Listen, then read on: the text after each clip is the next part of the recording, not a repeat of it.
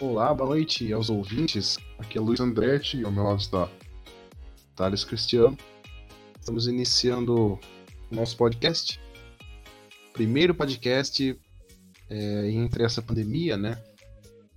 E a gente vai fazer um podcast mais descontraído. E diga lá. Pois é, voltando ativa depois de.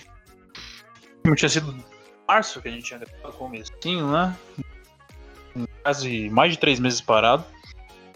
É, a gente parou, na verdade, por falta de pauta, por assim dizer, né? Que todas as categorias que a gente costuma acompanhar acabaram parando também. Voltando todas. Menos de um mês, na verdade, né? É, o calendário. Todas as categorias ficaram bastante apertados. A NASCAR, por um breve momento, só tem duas corridas por semana. É, a Indy só teve a primeira corrida da temporada é, lá no GP do Texas. A Fórmula 1 vai ter sua primeira corrida no próximo final de semana. E é sobre tudo isso que a gente vai voltar a falar agora, né? Tudo voltou de sopetão, é, tem várias coisas pra gente ir comentando é, nesse, nessa nova fase do automobilismo público. Sem cerimônias de vitórias, sem pódios, e vamos, vamos dar uma análise mais minuciosa de como está sendo daqui para frente. Exatamente. É, a gente reparou que um distanciamento social causou muita estranheza, né, principalmente na NASCAR, que os infields, né, e a arquibancada faz parte mais do que outras categorias, porque é um circuito fechado, né, são circuitos fechados a maioria das vezes, e ver a NASCAR a Indy num lugar sem público foi bem diferente, eu diria. Exatamente, a Indy no Oval do Texas, né? A NASCAR timidamente tenta trazer público de volta para uh, para os autódromos, né? É, na corrida de Talladega, que foi dois finais de semana atrás, ela tentou colocar 5 mil pessoas de público, porém a corrida estava programada para ser no domingo, choveu, é, a chuva tem sido um fator determinante essa, é, na NASCAR desde da volta da a volta, desde praticamente todo final de semana de corrida choveu. E por isso a volta de público foi anulada, por assim dizer, né? É, na Indy não teve público no GP do Texas. A Fórmula 1 não terá público, sem previsão de volta. A Indy tem a intenção, é, nas 500 milhas de Indianápolis, que estão programadas para o último final de semana de agosto, em pelo menos metade da capacidade do autódromo de Indianápolis que aproxima, seria aproximadamente 150 mil pessoas, 200 mil pessoas. Eu acho pouco provável isso acontecer, mas são os planos dos novos donos da Indy, que é a família do Roger Penske, né? É, exatamente. É um. Eu acho que é uma coisa ainda a ser discutida, né? Muito pouco provável que isso aconteça.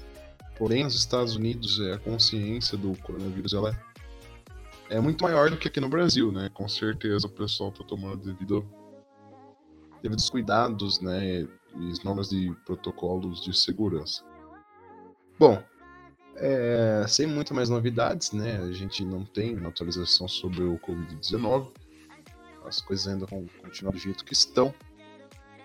Mas agora a gente vai falar um pouquinho de automobilismo, né? A gente ainda vai ficar um pouquinho nos Estados Unidos. Começando a falar um pouco de Indy, que estreou-se. Exatamente. Aeroscream, né? Um carro totalmente quase que fechado. Pilotos tendo que usar capacetes com entradas de ar-condicionado, igual da NASCAR, né?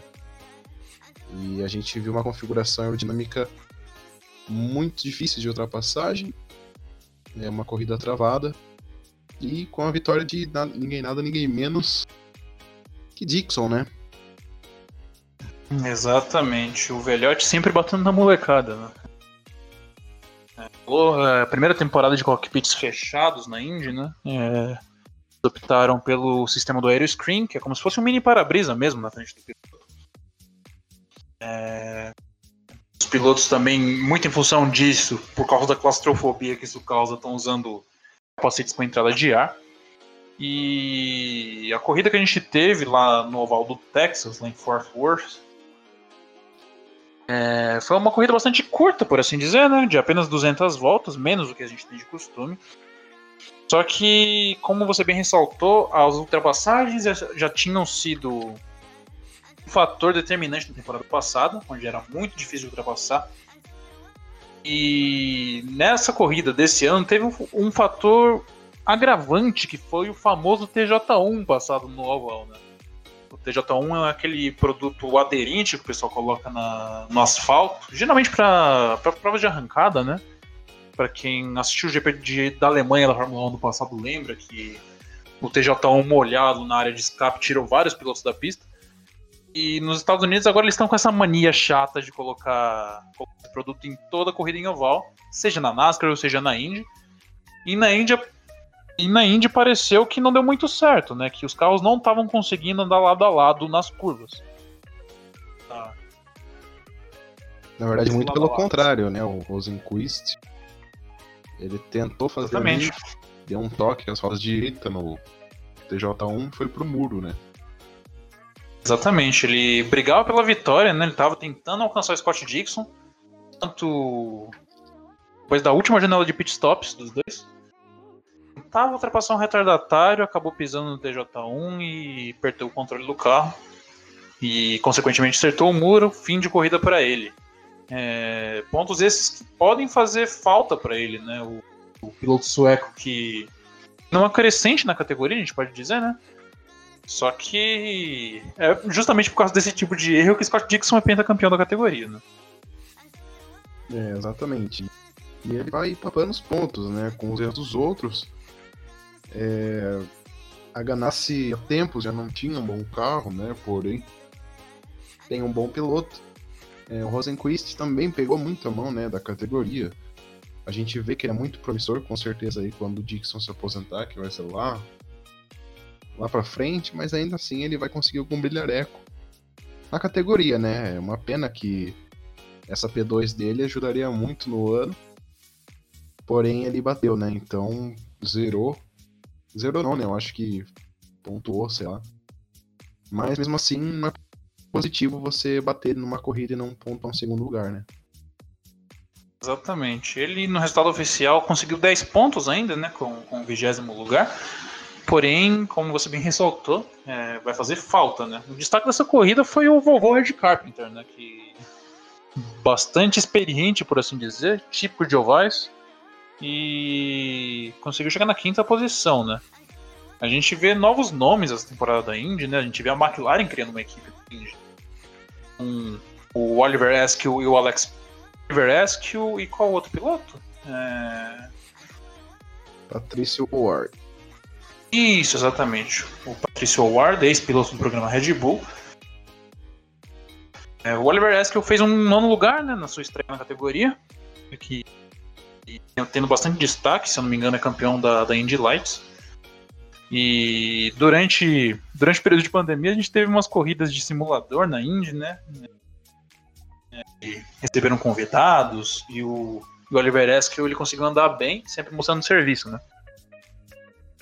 Exatamente. E um ponto positivo também, né, Tony Canaan, que está apenas para as provas ovais na equipe AJ Foyt, que já conta com é, esse parcelamento de carro, né, de carro cliente.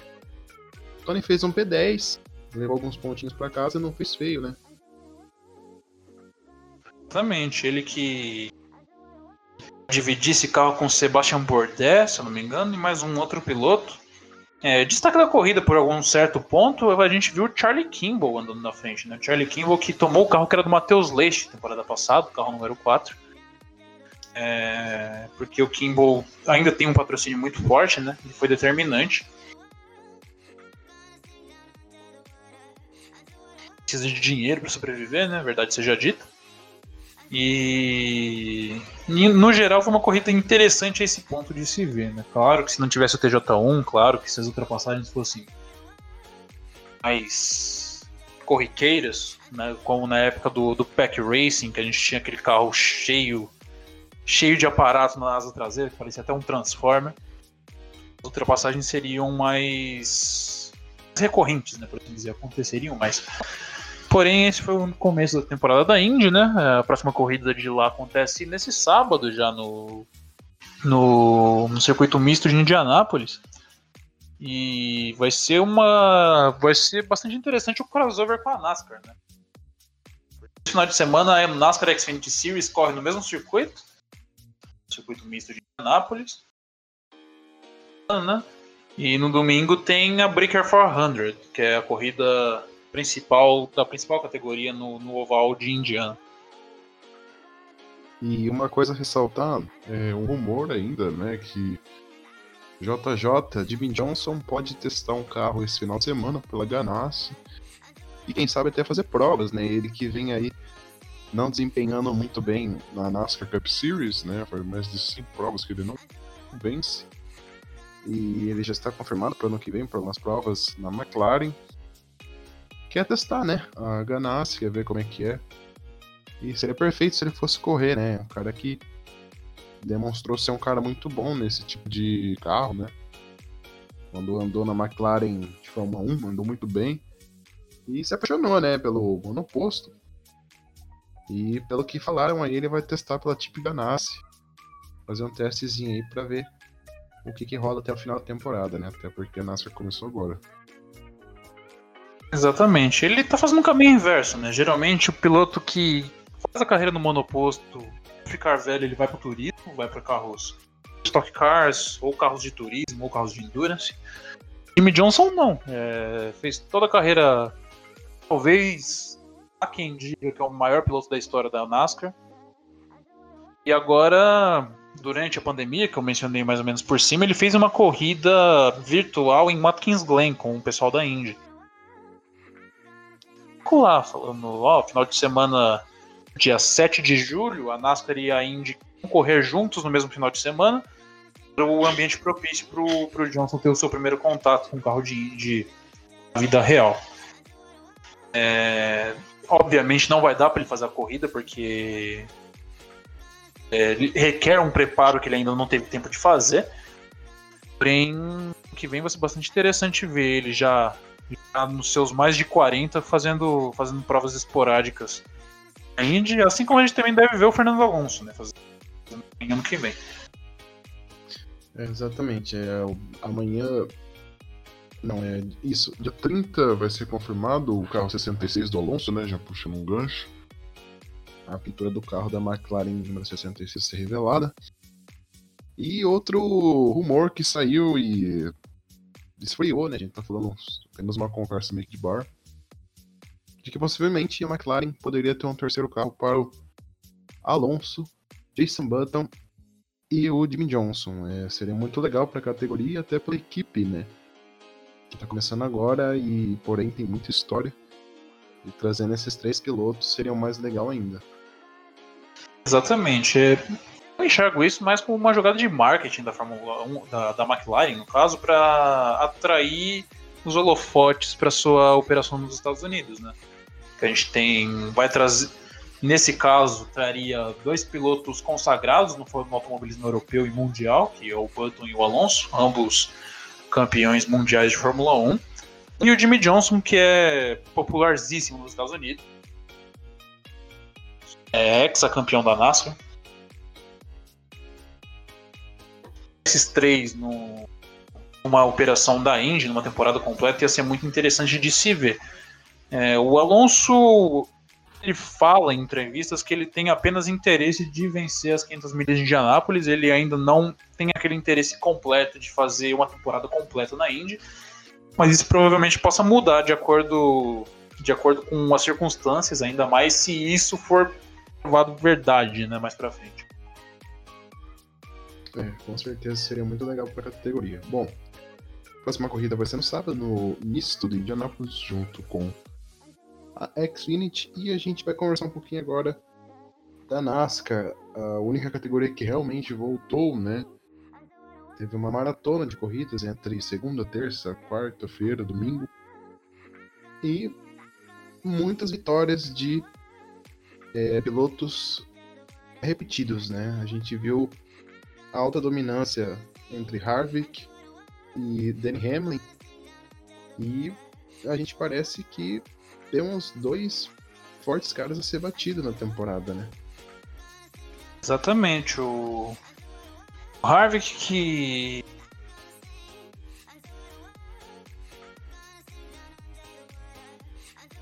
propriamente dita, que a NASCAR voltou desse recesso, ele vem pontando como um cara muito competitivo em todas as corridas. A pausa para a quarentena, ele tinha sido tinha sido o único piloto na temporada a ser top 10 em todas as etapas até então. E ele conseguiu ganhar, se eu não me engano, três etapas desde que voltou, desde que voltou da quarentena. Ele ganhou agora em Pocono, que foi a corrida do último sábado. Né? Se correu duas vezes em Pocono nesse esse último final de semana, no sábado e no domingo. Ele ganhou também a primeira corrida da volta, que foi, se eu não me engano, em Darlington. E ganhou mais uma, se eu não me engano. Né? Ele ganhou. Deixa eu só confirmar aqui. Ele ganhou em Atlanta também. Ele ganhou três corridas desde a volta da quarentena. E como você bem ressaltou, o que mais chega perto é o Danny Hamlin, né? Que, que ano passado já bateu na trave de ser, de ser campeão, que seria. Ano passado era o ano dele, para falar a verdade. Porque esse ano ele tá provando ser ainda melhor do que ele foi ano passado. Quarta vitória na temporada, se eu não me engano, né? É, sendo a terceira pós-quarentena e vem forte rumo ao título, né? E igual comentei até com você ontem, após o final da corrida, o Hamilton é um piloto que a gente está presenciando no auge da carreira dele. Né? Ele, ele que tá muitos anos tentando ser campeão, né? Em 2010 bateu na trave, quase consegue, mas não mais uma, umas pipocadas nas duas últimas corridas tiraram o título dele e acabaram entregando pro Jimmy Johnson. E mais o dia dele tá chegando. Cada dia mais ele tá, ele tá próximo do triunfo. É, a gente vê vários pilotos da Gibbs se sucedendo. A gente vê o Truex, é o Bush bicampeão da categoria. Tá, tá, a vez dele tá para chegar. É, a gente viu ano passado, né? Uma pena que ele não ganhou. o ano foi, acho que desenhado em torno do 11. E esse ano, sem nada mudar, com certeza é o ano dele também, né? A vez dele chegou, o canto do Cisne. Um piloto aí que. Não que ele começou a vencer depois de velho, mas talvez ele ganhe um título depois de uma certa idade, que ele já tem 40 anos. É muito diferente do Truex, né? Que realmente começou a ganhar a corrida depois dos 35 anos. Hamilton sempre ganhou corrida. Ele sempre teve na equipe Joe Gibbs desde a época da Ford, da Chevrolet. E talvez a hora dele chegue, né? É, que o treinador Joe Gibbs bote toda a fé nele, é o que tá aparecendo, né? Sempre a gente vê ele no box do, Hamlin. E espero que dê certo, né? Um cara que parece muito determinado, né? Gente, eu não torço pra Toyota, muito menos pra ele, porém é um cara que parece ser merecedor entre esses que já ganharam um título na Cup, né? E já tem número de campeão, né? Com certeza. Tem mais vitórias que muitos campeões. Chegou a 41 vitórias, né? E vamos ver, né? A corrida final mudou para Phoenix. É, Harvick corre muito bem lá. E ele também corre muito bem. O piloto que despontou bastante desde que foi o Keselowski, né? Vinha, vinha discreto, vinha apagado dele, dele sair da Penske estavam fortíssimos. Ele voltou à quarentena e venceu duas corridas. Ele ganhou em Bristol e ganhou mais uma outra corrida que, se eu não me engano, foi. Deixa eu só apenas confirmar aqui. Em Charlotte, né? Que foi a única prova tradicional da NASCAR que a gente teve desde a volta da quarentena, né? A gente teve na data correta. No, no Memorial Day, lá nos Estados Unidos, né? Dia 24 de maio ele, ele conseguiu vencer aquela corrida. A gente também tem o Chase Elliott correndo por fora, que sempre tá ali brigando por vitória, né? Embora, embora tenha vencido apenas uma desde que a gente voltou da quarentena. É, porém, essas quatro vagas para final de Phoenix esse ano estão bastante concorridas, por assim dizer. Né? Se fosse para dar um palpite dessa altura do campeonato, Hamilton, Harvick e Chase Elliott, eu acredito que chegue, e talvez um Brett Keselowski, por que não? surpreender. E caso os rumores se confirmem dele ir para Hendrick, número 48, no lugar do Jimmy Johnson, já que é a última temporada dele, pode sair em grande estilo da equipe do Roger, né? Com certeza. É... Depois que ele fez essas duas vitórias, né? Ele teve essas duas vitórias nesse período de pandemia. É, rumores meio que se abaixou, né? A gente viu ele mal-humorado antes. É, todo mundo dizia que ele pro 48, que a Hendrick sempre namorou com ele. E agora os rumores meio que se apagaram, né? E principalmente porque o único piloto bom que pensa que tem para substituir é o de Benedetto, né? Um cara que vem fazendo uma boa apresentação, né? Não tem um carro totalmente veloz. E aí a gente tem um dilema, né? Que é sobre o Austin Cindric pro 21. Que é uma coisa que eu acho totalmente impensável. Um cara que tem muita mão de circuito misto, porém ele não anda bem em oval. Tá sempre figurando acidentes, né? Fez boas provas, terminando em segundo lugar, porém, na hora de finalizar, não finaliza. É, Chase Briscoe, né? Que é da mesma leva que ele. Eu acho que seria um cara merecedor, né? Porém, ele é um cara da. Que dá uma investida no Chase Briscoe, porque não, né? Ele tem sido. Ele é um piloto Ford, ele tem. Ele tem tido bastante atuações de destaque essa temporada na Xfinity Series, né? É, desde que voltou da, desde que voltou do recesso da pandemia, o Briscoe é o cara que mais ganhou mais ganhou corridas e isso ele pode ele pode aproveitar uma vaga quem sabe no 21 ano que vem da, da Wood Brothers e fazer valer o bom equipamento que ele teria em mãos, né? É, agora acabei de lembrar que o Chase Briscoe ele vai ficar mais um ano no 98 na Xfinity, mesmo que ele seja campeão. Ainda não temos aquela regra de que campeão não possa correr na temporada que vem. Mas ele é um piloto Stuart Haas, né? Então a Penske realmente não tem mais aquela academia que ele tinha com a BKS, BKR, né? Que era a da Truck Series do Brad Keselowski, que revelou ele, o Cindric, o Reddick. E aí ele fica de mãos atadas com o Cindric, né? E aí a gente também não sabe quem correria no 22 pro ano que vem. Então, se o Brad Keselowski for mesmo para Hendrick, a Penske vai ter uma dor de cabeça aí para colocar bons pilotos em alguns carros. Exatamente. É igual eu tinha destacado o Chase Briscoe no Xfinity, a gente vê o grid da Xfinity agora, atualmente, sem uma diversidade de pilotos, por assim dizer, né? de talentos. A gente tem o Chase Briscoe muito despontado na frente da concorrência, né? A gente tem tem também o Harrison Burton, que está no 20 da, da, da, Joe Gibbs, porém ainda a gente nota ele um pouco cru, né? Um pouco sem experiência, até porque ele é muito jovem. O Noah Gregson, que está indo para sua segunda temporada no, no Xfinity Series, né? Somente agora começou a ganhar corrida em um equipamento de ponta, é, no, no 9 da Junior Motorsport. No passado ele passou zerado, esse ano ele já acumulou duas vitórias, né? Uma em Bristol e uma em Talladega. E a gente tem também é...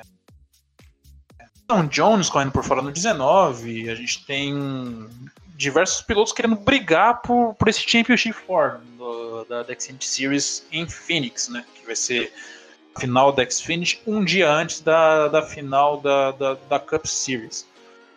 Porém, a que tudo indica, o Chase Briscoe é favoritaço para levar, levar esse caneco esse ano.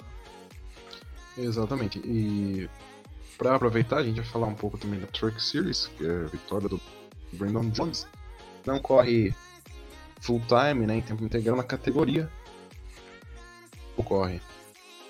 Não, não corre. Ele é full time na Xfinity. É, piloto que ganhou, né, no mesmo dia a Xfinity bateu. Porém, não é isso que a gente vai falar. É, Great Ten Finger também ganhou uma corrida esses dias passados. E é, foi a categoria que menos correu, né? Obviamente, tem 23 provas. E a gente segue assim, né? É, Austin Hill tá na ponta. E a gente não tem tanta informação assim para colher pra gente falar um apanhado, porque teve muito pouca corrida nesse meio tempo.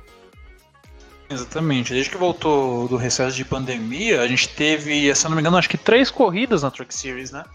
Teve a corrida de Charlotte, que foi a famosa corrida da aposta, que estava combinada para ser no final de semana, que parou tudo. Que o Kevin Harvick tinha oferecido uma grana para quem conseguisse vencer do Kyle Busch. E devido a isso, vários pilotos da Cup desceram para a Truck para fazer uma corrida. Né?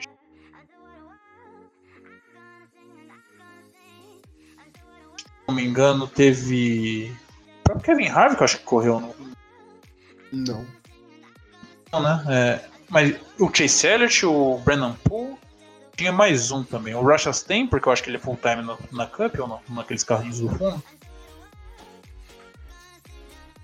Eu acho que só, né?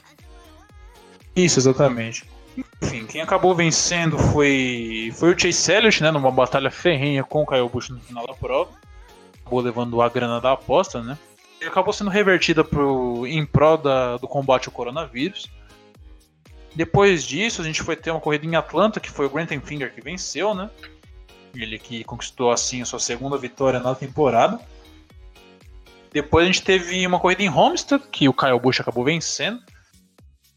É, o Busch que praticamente de todas as corridas que ele participou nessa temporada da, da Truck, ele só não venceu uma, que foi essa da aposta, que ele chegou em segundo, diga-se de passagem. Depois a gente teve a corrida de Pocono, né, que foi desse final de semana, diversas batidas, várias bandeiras amarelas. E o Brandon Jones conseguiu vencer com uma passagem na última volta sobre o Sheldon Creed. Brigando pela primeira vitória na categoria. Brandon Jones conseguiu passar com uma linda manobra por fora na curva 2 de Pocono. Assim, conseguiu a vitória. Ele estava pilotando um carro 51 da KBM. Com certeza. E a gente encerra por aqui, né? Falamos as três categorias da IndyCar. Foram essas categorias né, de nível mundial que voltaram. Agora a gente vai falar um pouquinho da Fórmula 1 que retorna nesse final de semana para o GP da Áustria. É, a gente tem algumas coisas para conversar, é, assuntos atuais como a inclusão, né, que está acontecendo no mundo inteiro, que vem gerando muito assunto e a Mercedes acabou se mobilizando por isso trocou a pintura, né? Um carro lindíssimo, em preto. É, e eu acho super positivo isso. Foi o assunto da semana, eu acho, né? Que todo mundo já sabe que vai ter Fórmula 1. E a gente vai discutir um pouquinho sobre essa causa que está sendo feita ao redor do mundo, principalmente na Fórmula 1. Exatamente. É... Desde o caso com George Floyd lá nos Estados Unidos, uh, os combates contra o racismo se intensificaram interessante de se ver, é muito legal você ver o público brigando por, por questões sociais dessa importância. É, o Hamilton, é, por sua vez, ele participou de protestos dessa, dessa Instagram dele, né? E muito em função disso, a Mercedes mudou a pintura do seu carro, né? Abandonou o tradicional prata para ficar com o preto. Em homenagem a, essas, a esses protestos, a essa batalha contra a discriminação racial.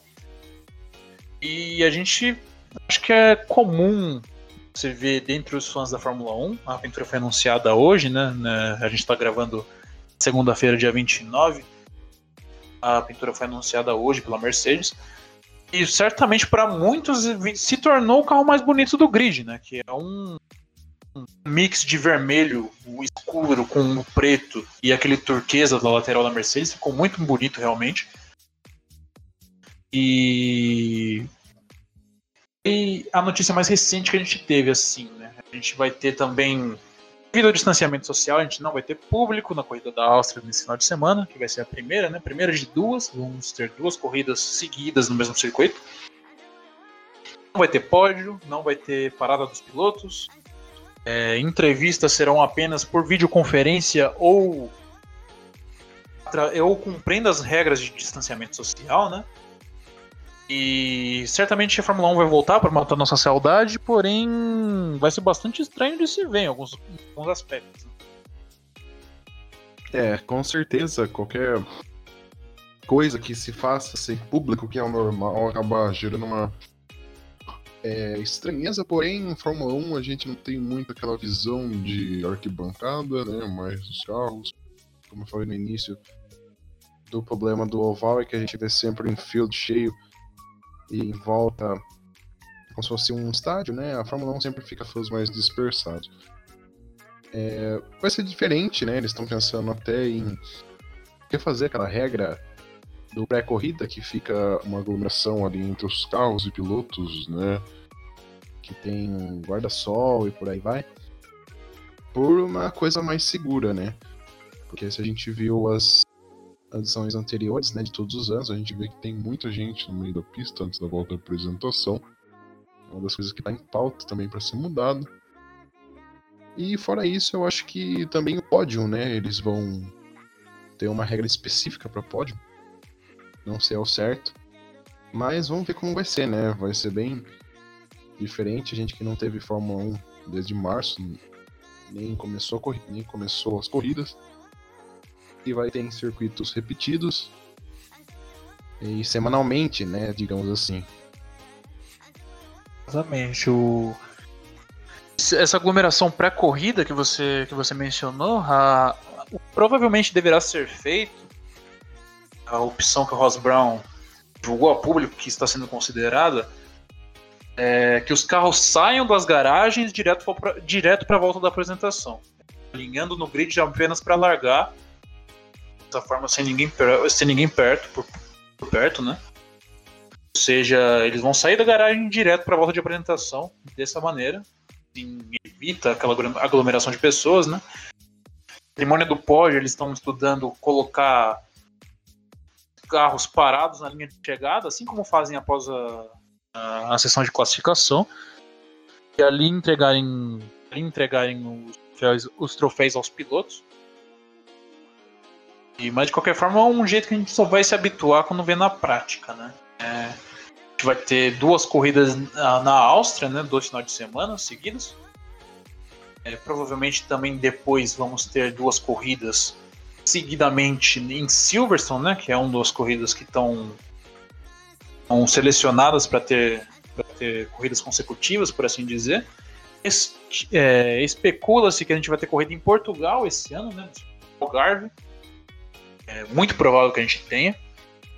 E para o calendário dar certo, tem em torno de 15 corridas nessa temporada, a Fórmula 1 planeja fazer três corridas, três finais de semana seguidos, um final de semana de descanso e assim até o final do ano para que, que a distância de tempo de entre uma corrida para outra não atrapalhe, né? Para que o, dessa forma o calendário possa ser finalizado até o comecinho de dezembro.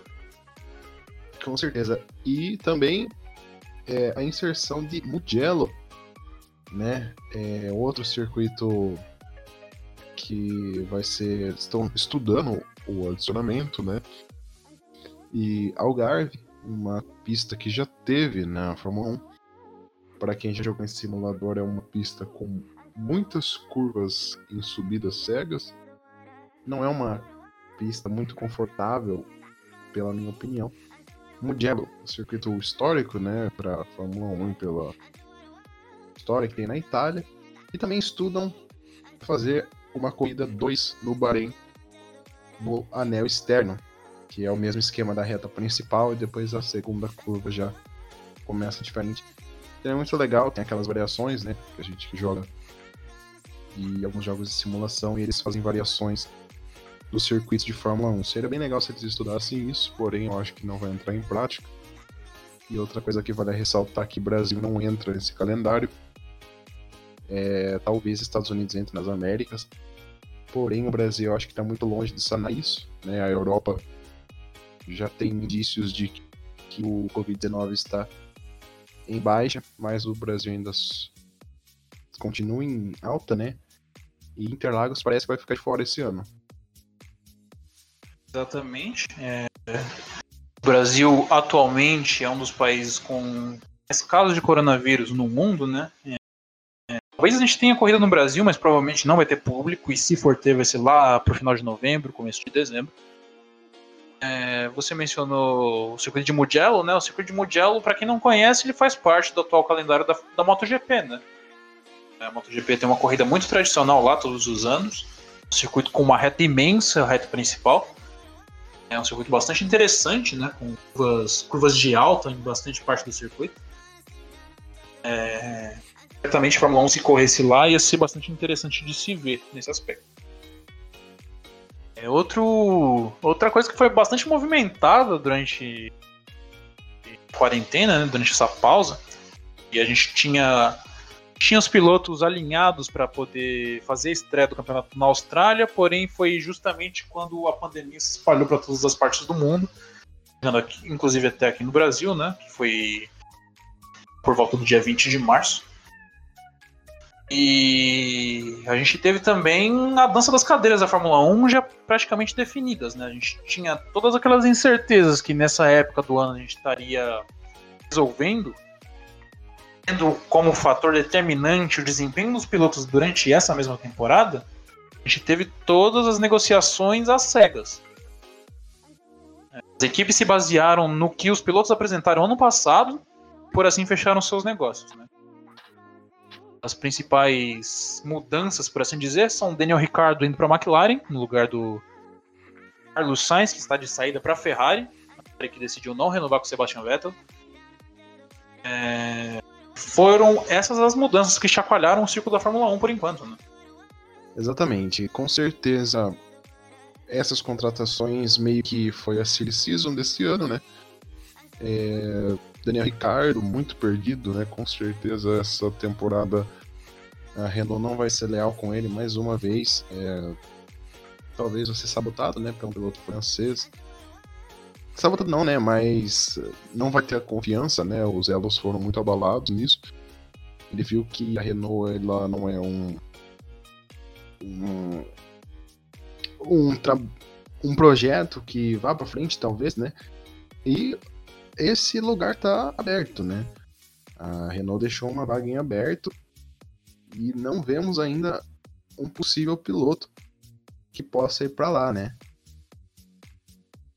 Exatamente. Especula-se, já foi especulado Fernando Alonso, já foi especulado Sebastian Vettel. É... Os lugares que a gente tem vazio no grid nessa altura, né? São a vaga da Renault e a vaga da Mercedes, né? Que Mercedes, para quem não sabe, os dois pilotos têm, têm seu contrato acabando no final dessa temporada, tanto do Hamilton quanto do Bottas. É, é natural pensar que a Mercedes vai renovar com o Hamilton, né? Porque o Hamilton atrai um marketing gigantesco para a equipe, para a marca, para a Fórmula 1 como um todo. E a vaga do Bottas que parece ser a vaga da pressão, né? A gente tem Desde 2017 vim observando o Bottas, desde que ele foi tratado pela Mercedes, ele não se dá bem com pressão. Em 2018 ele fez uma temporada patética, é, não venceu nenhuma corrida naquele ano com um carro vencedor, que foi campeão da título de construtores. No passado fez um início bom, porém começou a dar aquela famosa pipocada na segunda metade do campeonato. Esse ano, mais uma, apresentação fraca dele pode custar sim a vaga dele é, para 2021. Aí você pode considerar George Russell, você pode considerar até o próprio Vettel, né, que se tratando de marketing, é algo que a Mercedes preza muito. É, embora seja inviável você ter dois pilotos já um quanto experientes no, no mesmo carro, você pode pensar por, por causa dessa parte do marketing, né? Que a gente já viu notícias que o grupo, o grupo da Mercedes, o grupo Daimler, pediu a contratação do Vettel para o ano que vem, né? Um piloto alemão bem sucedido numa equipe alemã, num carro alemão, né? É, ou por outro lado, a gente vê especulações que a Mercedes vem querendo cortar gastos na operação da Fórmula 1 para entregar a equipe futuramente a uma nova dona, se retirando assim da competição.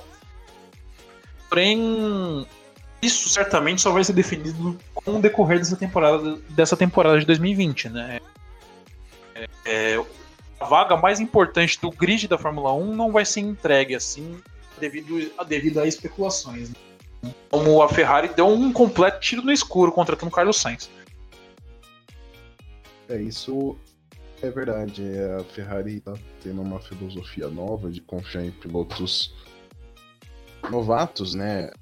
Há muito tempo, se não. É, uma coisa que vale destacar é que a Ferrari ela sempre contou com um piloto pelo menos uma vez campeão na sua equipe. Coisa que não vai acontecer em 2021. Carlos Sainz nem Charles Leclerc venceram algum campeonato. Isso é uma coisa nova pra gente, né? Que vê que a Ferrari ela sempre conta com um piloto de apoio e sempre um campeão na categoria, na equipe, né? É, exatamente. A gente foi uma, uma tática adotada desde a contratação do Schumacher em 96, né? A gente lembra que a Ferrari é, vinha capengando com suas duplas, né? Teve Alesi, Berger, teve Alboreto, teve diversos pilotos que eram experientes, porém não bem sucedidos, por assim dizer. A gente teve Mansell também, né? É, o Mansell antes de ser campeão, né? Na época era apenas um mero piloto agressivo. Prost também, né? Foi uma jogada que não rolou, né? E vários pilotos Exatamente. de alto calibre que não conseguiram ser campeões. Bom, é, eu acho que a gente já falou tudo, ou Deve ter mais alguma coisa que você queira ressaltar? Não, a princípio foi isso, né? São essas vagas. Vai ser bastante interessante ver. Ainda mais a gente lembrar que ano que vem regulamento congelado, as equipes não, não vão poder. É, vão usar fundamentalmente o carro de 2020 em 2021, porque não tiveram tempo de desenvolver um carro novo. E o regulamento permanecerá o mesmo desse ano para o ano que vem. Em 2022 sendo implantado o teto de gastos de 50 milhões de euros, se eu não me engano. Euros ou dólares, não estou lembrando agora. A desenvolvimento do carro durante a temporada. O carro, o gasto com o carro não pode passar de 150 Ano que vem a gente vai ter também a McLaren motores Mercedes. A gente vai ter Ricardo e Lando Norris usando motores Mercedes. A McLaren Mercedes volta ao grid depois de 7 anos. E parece ser uma época bastante densa, cheia de emoções, cheia de acontecimentos que a gente vai acompanhando semanalmente aqui com vocês. Com certeza. É, a gente vai voltar agora, né? Eu acho que semanalmente a gente vai gravar aqui. E muito obrigado se você chegou até aqui. Foi isso que a gente quis ressaltar, né? As news que aconteceu no mundo da NASCAR, Indy e as prévias que vai ser a Fórmula 1. A gente falou um pouco das danças das cadeiras e um pouquinho também do que está acontecendo no mundo da pandemia. E a gente espera você no próximo episódio. Muito obrigado pela sua audiência. Meu nome é Luiz Fernando e ao meu lado está Thales Cristiano.